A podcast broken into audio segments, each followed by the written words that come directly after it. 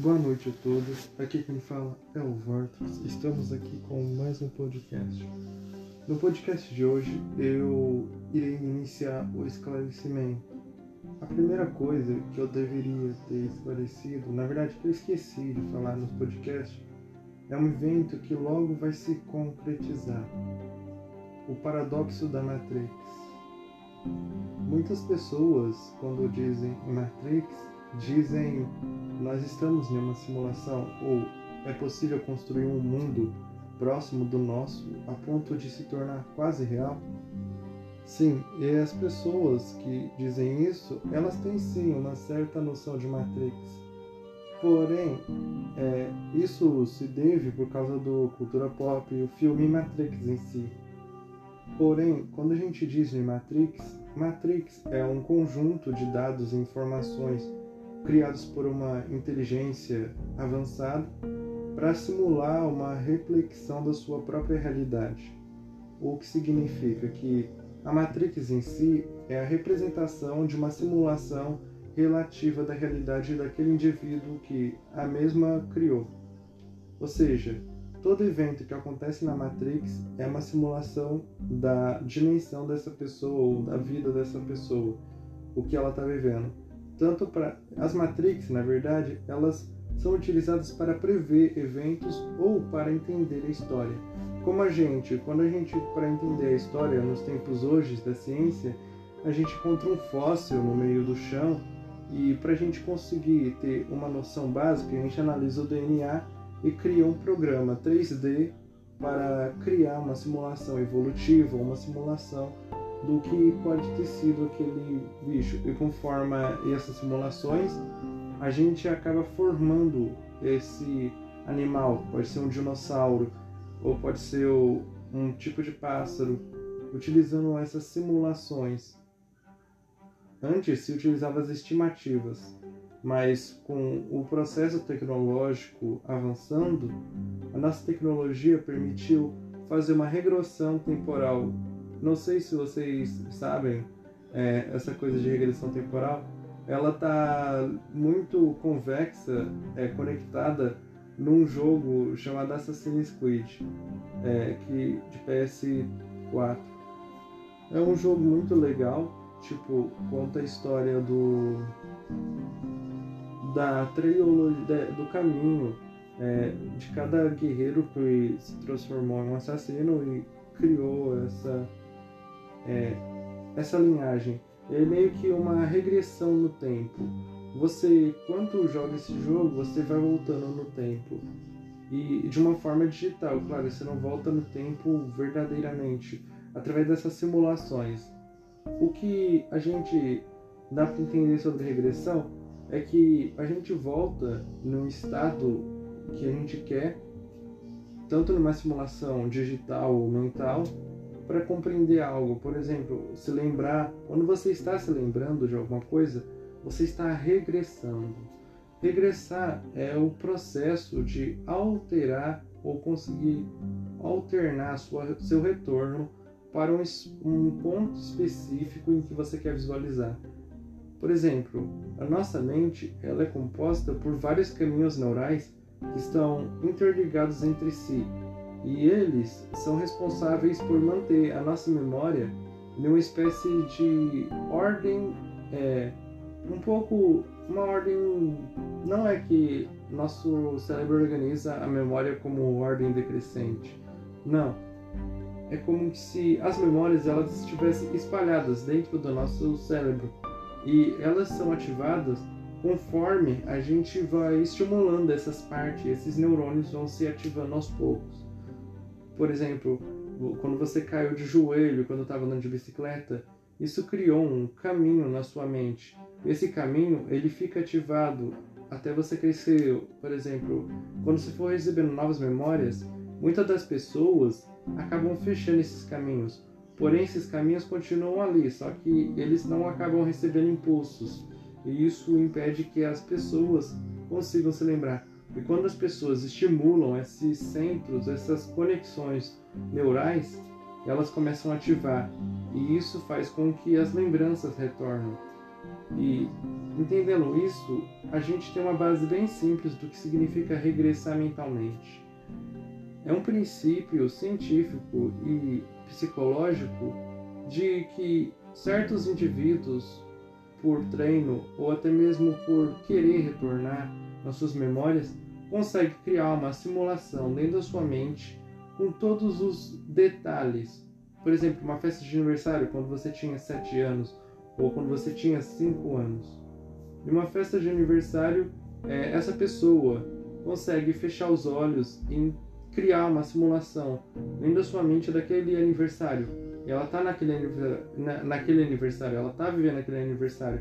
Ela transforma uma memória em uma simulação quase que perfeita, a ponto de tentar se lembrar de algo. Por exemplo, é, algum bilhete que alguém deixou em cima da mesa, ou um presente tão especial.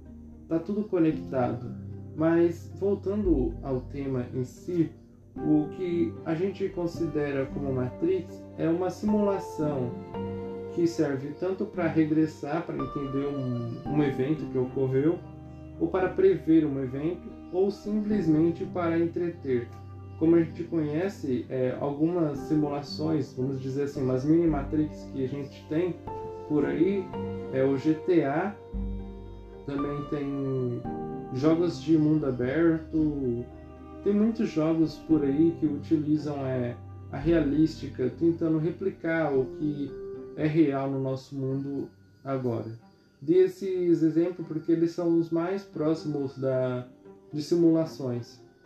E agora, com esse tempo, é, Mark Zuckerberg, fundador do Facebook, fez a parceria com essa empresa Meta, que está propondo construir um metaverso, que seria a conjunção das redes sociais com um mundo virtual completamente digital. A implementação do mundo virtual e o mundo normal é o primeiro princípio para se iniciar um paradoxo de Matrix. Claro que ainda não é o princípio, entanto, que vai gerar esse paradoxo, mas é uma evolução, é o começo. Quando a gente conectar a esse metaverso, todo mundo vai conviver entre si, vai criar um mundo virtual, tipo um The Sims. E todo mundo vai utilizar aqueles óculos de realidade virtual para conseguir entrar nesse mundo e ter a experiência de viver no metaverso. Porém, com o tempo, essa tecnologia vai avançar. As tecnologias de realidade virtual também vão avançar. Para vocês terem uma noção, já inventaram os biosensores que são capazes de sentir é, impulsos elétricos de objetos. E esses objetos, eles não são objetos físicos, são objetos feitos de dados de energia. As pessoas estão começando a criar uma tecnologia que tem a sensação tátil quase realista, possibilitando assim o alcance mais avançado da tecnologia de realidade virtual. Outro princípio é o Starlink. Elon Musk é, projetou microchips que têm a capacidade de conectar ou transferir dados por via neural por microchips implantados nos cérebros. Esse, essa tecnologia vai proporcionar a conexão de todas as mentes que estiverem conectadas ao Starlink a uma rede inter, de internet extremamente rápida de formação de dados. E qual é o problema disso? Primeiramente, claro que todos os problemas de implante de chip é a aceitação do chip ou é, muitas coisas têm a ver com isso. O problema disso é que quando a gente conecta nossa mente a um mundo completamente desconhecido, que ela nunca fez parte é, completamente, a gente vai gerar uma espécie de vamos considerar assim, uma parte nova nossa. Um, um segundo membro corporal, ou sei lá, um, vamos dizer assim que você vai girar vários, uma versão sua, só que dentro de um mundo digital. O teu cérebro, ele processa todos os processos entre movimentos, fala, visão, áudio e também audição. E são por esses sentidos, até o tato, e são por esses sentidos que a gente consegue perceber a realidade. Se esses sentidos são, é, de alguma forma, é, inibidos, não podemos distinguir o que é real do falso, ou seja, logo não existimos. Porém, a gente acredita que sim. A nossa mente só vê a nossa noção de existência enquanto ela ainda tem esses sentidos: tato, visão, audição, olfato. Um desses sentidos pode ser retirado, porém, com os outros sentidos, ainda dá para ter uma noção da existência. Porém, pessoas que perdem o tato, que não conseguem mais sentir os objetos, tendem a ter mais a, o, essa visão de que não está existindo, um sentimento de que aquilo não é real, ou tipo, as muitas vezes ela quer rejeitar aquilo, por causa que é completamente estranho. Tipo, todo mundo dia a dia tocando o objeto, você sente o calor do objeto, você também sente é, a densidade do objeto, as dimensões do objeto. E isso é que faz a gente, vamos dizer assim, sentir que está pegando alguma coisa. Por exemplo, um celular, a gente sente um celular na nossa mão. E isso é o que gera a nossa noção de que aquilo ali está ali, aquilo que está bem ali na nossa mão está realmente ali. Porque sentimos. Mas quando a pessoa perde o, o tato da mão, ela acaba simplesmente não sentindo. Mesmo que ela pegue o celular, ela não pode sentir peso, não pode sentir é, calor. Então isso é muito complicado de explicar. Ou seja, ela começa a perceber aquilo ali como se fosse algo falso, algo fictício, que não está realmente ali. Mas mesmo ela vendo, ainda tem uma noção, porque a visão é a segunda coisa que nos faz acreditar que podemos existir, que a gente consegue perceber é, que existimos. Com a visão, você vê tudo ao redor. É a parte crucial para a nossa percepção de existência. Só o fato de vermos todos os dias não faz com que a gente enlouqueça ou que a gente fique meio, vamos dizer assim, um pouco maluco. Ou seja, são esses sentidos que nos conectam ao mundo.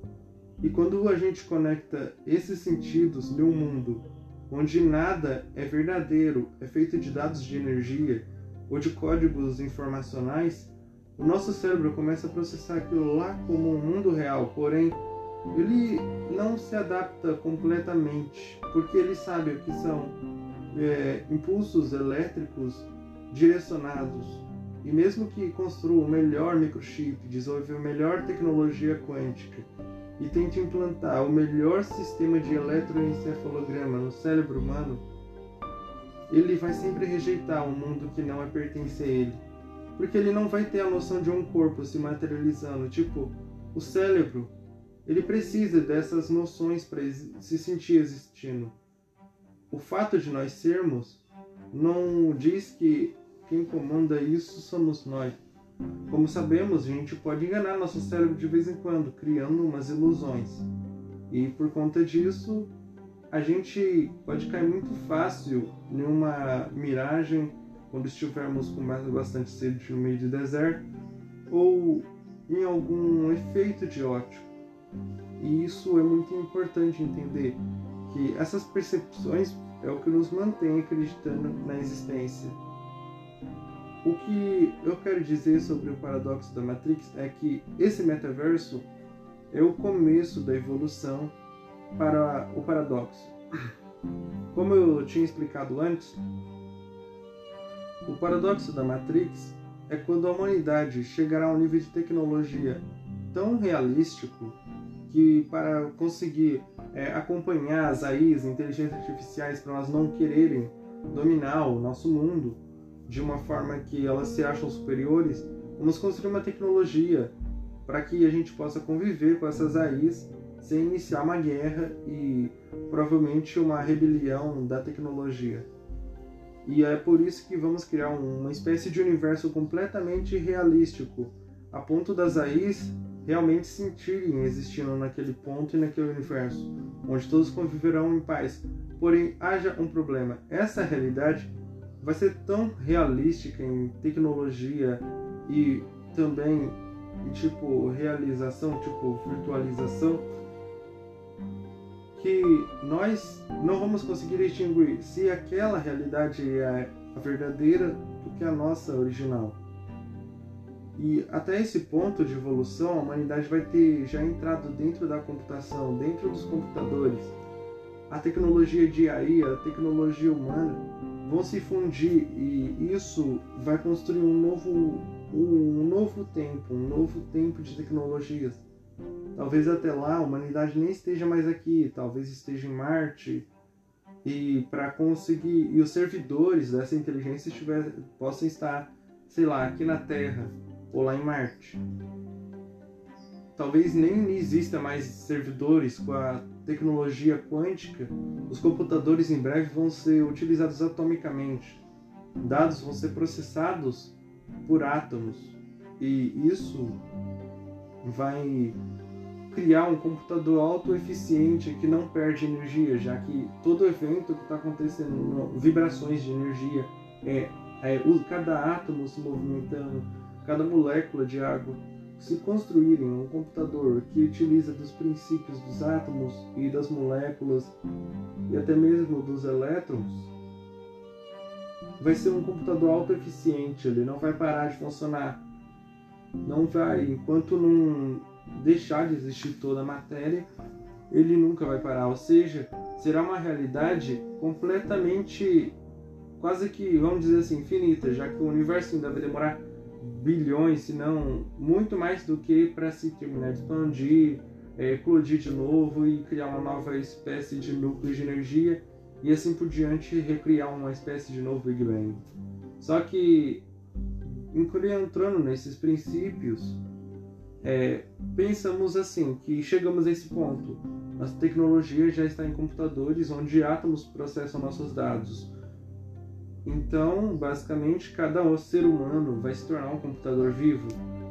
E isso vai tornar a nossa sensibilidade a esses mundos virtuais muito mais altos. Talvez a humanidade também consiga suprir as necessidades corporais de uma forma que ela não precise mais dormir ou algo mais complexo, já que a evolução tecnológica está implementando um avanço não só na tecnologia em si de computadores, mas na medicina e também nas partes é, biológicas do nosso corpo. Ou seja, isso é muito importante entender agora. E esse paradoxo vai acontecer daqui talvez 50 anos mais para frente.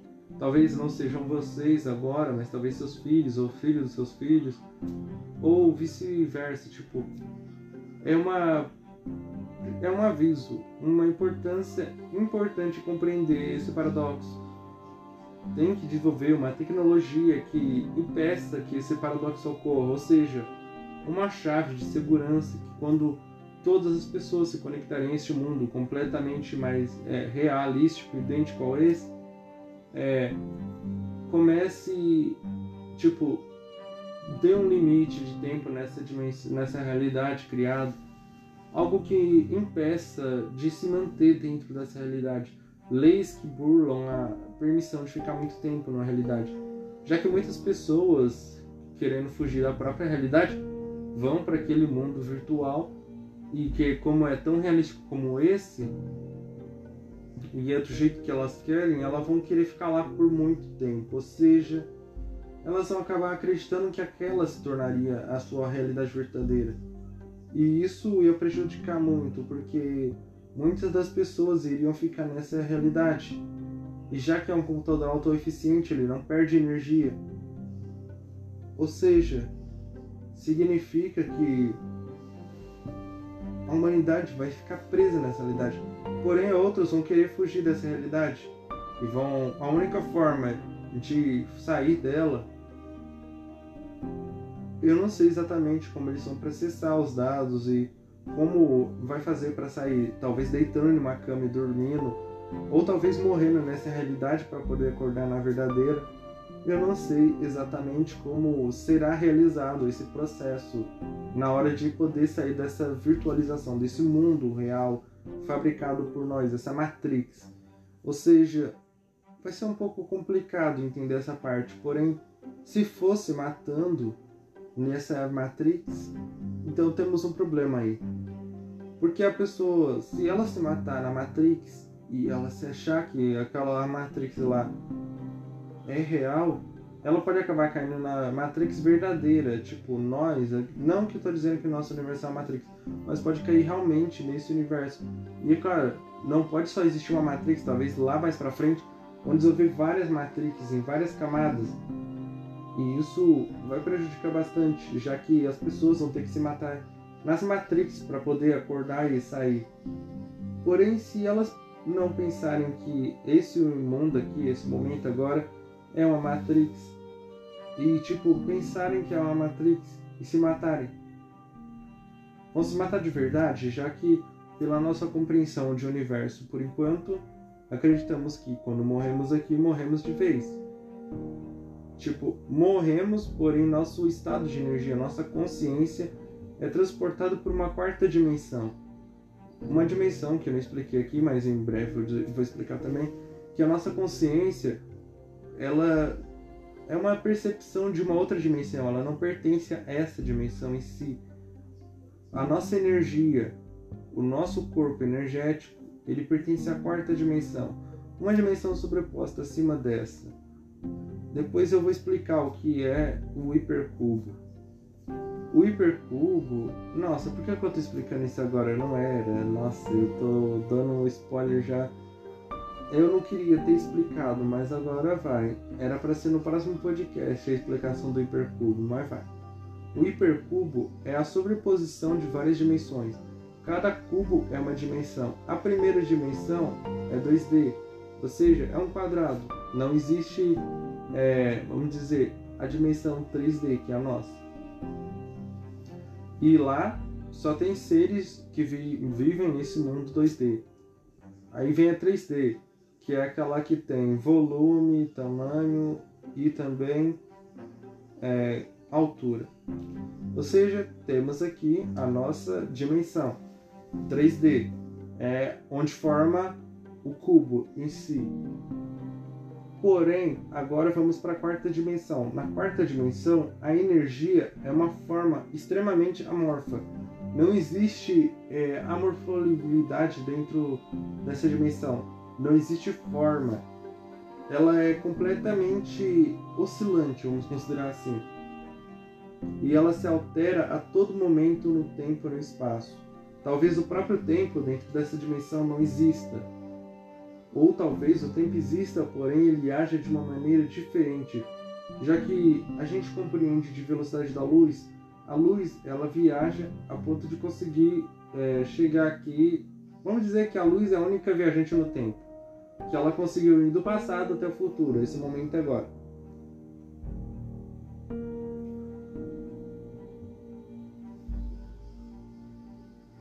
Ou seja,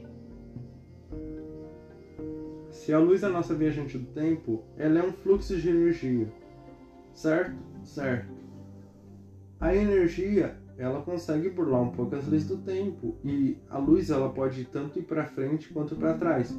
Quando a gente aponta um raio laser para o céu, a gente está enviando unidades de informação fotônico enviado dos lasers de um feixe infravermelho ou um, laser verde e esses lasers viajam. Esse feixe de luz ele vai se replicar numa preposição. A gente pode não entender onde a luz vai, tipo, ela pode infinitamente no espaço. Porém, se a gente estiver errado e talvez quando a gente aponta um laser para o céu, em vez dele atravessar o domo da Terra e ir para o espaço, a luz ela simplesmente se teletransporta. Como assim? Pensa assim: um feixe de energia carregado se deslocando no céu teria a velocidade e a energia necessária para gerar uma dobra a ponto de conseguir é, como é uma forma amorfa, ela não viaja, ela pode tanto viajar no tempo quanto teletransportar entre as dimensões. ela é a única forma de energia ou única forma de luz que consegue burlar a lei de sobreposição das dimensões. Então, nessa dimensão, a quarta dimensão, é o lugar mais iluminado que você vai ver. Mais iluminado e mais bagunçado, vamos dizer assim. Já que os seres que vivem lá provavelmente serão feitos de energia extremamente pura. Existe um pouco de matéria na quarta dimensão? É a pergunta que todos fazem. Basicamente, na quarta dimensão existe sim matéria, porém essa matéria não é uma matéria que a gente conhece sólida ou uma água, vamos dizer assim. Não, não é esse tipo de matéria. O que existe na quarta dimensão é metamatéria, o que significa que a metamatéria é a é própria energia condensada num espaço dentro de uma dimensão. Ou seja, é a energia agindo como matéria, mas não é matéria.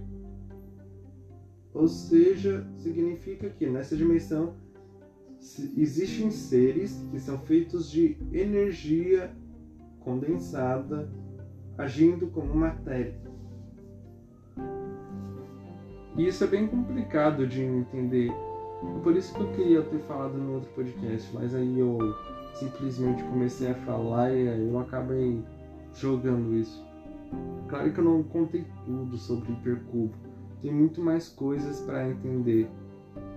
O hipercubo é uma tabela, vamos dizer assim, vamos considerar uma tabela de sobreposição entre dimensões. Pensa assim, o céu, a gente vê o espaço, a gente vê o universo, a gente vê a Terra. Só que a gente não consegue ver mais além disso. Ou seja, é uma dimensão que observa essa dimensão. Os seres dessa dimensão têm completamente visão dessa dimensão. Porém, eles não podem vir para essa e a gente não pode ir para eles. Já que a gente teria que burlar a lei, ou seja, teríamos que ser como os fótons de luz, partículas de energia de forma amorfa que aceleram em alta velocidade conseguem burlar essa lei e fugir pela quarta dimensão. Seres de luz, por exemplo, orbes de luz ou espíritos são, de, são moradores dessa dimensão. Já que, se a gente tem compreensão, esses seres são feitos de energia ou de ectoenergia, ectoplasma, que também é um fluxo de energia, só que condensado biologicamente ou por micro-organismos. Mas até ponto esses seres já têm energia no corpo. Ou seja, são seres que conseguem burlar essa lei e ir para essas dimensões. Pense num quarto, vamos dizer assim. Um quarto vazio. Esses seres estão fora desse quarto. Dentro desse quarto tem um castelo. Um castelo pequenininho, de brinquedo. E esses seres estão fora do quarto. Pense que esse quarto tem quatro paredes. E o castelo está no centro desse quarto. Esses seres de quarta dimensão vivem fora do quarto. Eles não podem entrar no quarto, mas na verdade eles podem, já que essa dimensão permite que a luz consiga viajar. Só que eles não vão se manifestar da forma geralmente do que eles se manifestariam, talvez em forma luminosa. Eles possam se manifestar de forma luminosa na nossa dimensão, porém da forma deles eles não exatamente iriam se manifestar. Então, eles estão lá, fora do quarto. Pense que o castelo é a terceira dimensão. Eles podem, é, alguns, se eles se transformarem em luz, atravessar essas paredes e observar o castelo, que é a terceira dimensão. Eles podem observar, eles podem olhar até à vontade, podem passar por cima. Nada vai ser alterado. Por isso chama-se o hipercubo. O hipercubo é a sobreposição entre as dimensões. Nada que ocorre em uma dimensão altera nessa. Quando você se olha no espelho, o que você vê é uma provavelmente uma versão sua fotônica de outra dimensão. É complicado explicar assim, mas como a luz é uma, uma energia de baixo fluxo que se é, estende por todo o universo, que consegue fugir dessas leis e viajar pela quarta dimensão, o seu reflexo é a formação fotônica da sua imagem. Ou seja, logicamente que aquela imagem sua forma uma percepção sua em outra dimensão. Ou seja, o espelho é uma forma de você ver essa noção. Quando você olha no espelho, você pensa: nossa, estou olhando para o meu reflexo. Sim. Porém, lembre-se que o que forma o teu reflexo é a luz. E a luz é uma força, uma energia que consegue é, atravessar as dimensões. Ela vai para a quarta dimensão. Ou seja, quando você se olha no espelho, você está vendo uma versão sua da quarta dimensão. Uma versão que viaja no tempo, que pode viajar para o futuro e assim para o passado.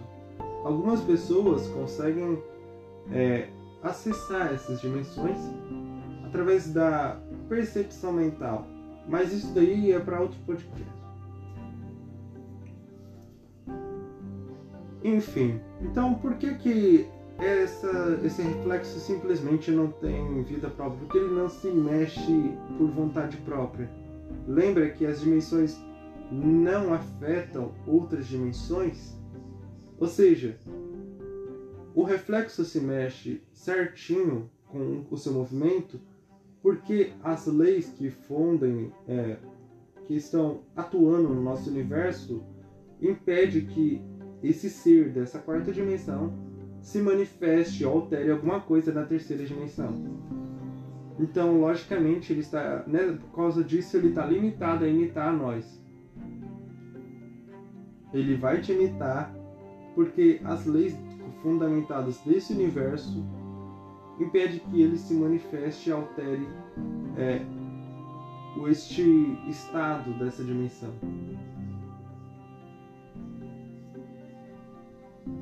Mas isso não significa que quando você não está olhando no espelho, é, esse ser não está ali. Esse ser de quarta dimensão ele pode estar em toda parte agora. Quando você dorme, ele pode estar te observando. Eles não ligam, já que são seres de energia pura. Ou seja, eles não ligam para a matéria. Eles passam aqui de vez em quando. Alguns, que são os espíritos, são percepções dessa própria dimensão, ou seja, eles simplesmente passam para visitar os familiares ou muitas das vezes tentam manifestar nessa terceira dimensão. Como eles fazem isso? De alguma forma, a nossa mente, como consciência, mesmo depois que a gente abandona o corpo e se transforma em um ser de energia, ela prevalece. E alguma habilidade de energia, de manipulação vibracional e átomos e partículas de baixa intensidade ou densidade podem ser manipuladas.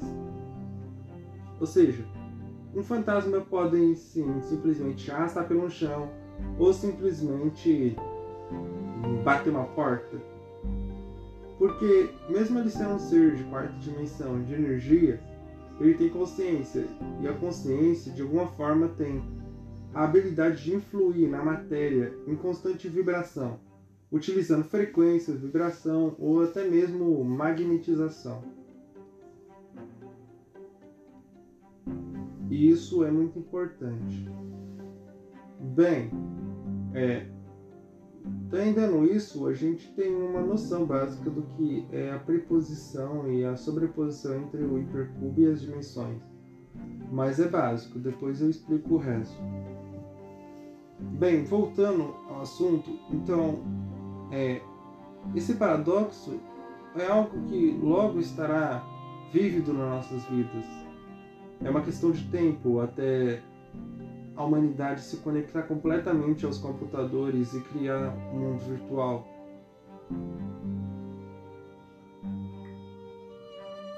Vamos chegar a um ponto em que não vamos poder controlar nossa realidade nossa realidade verdadeira, não vamos conseguir distinguir isso.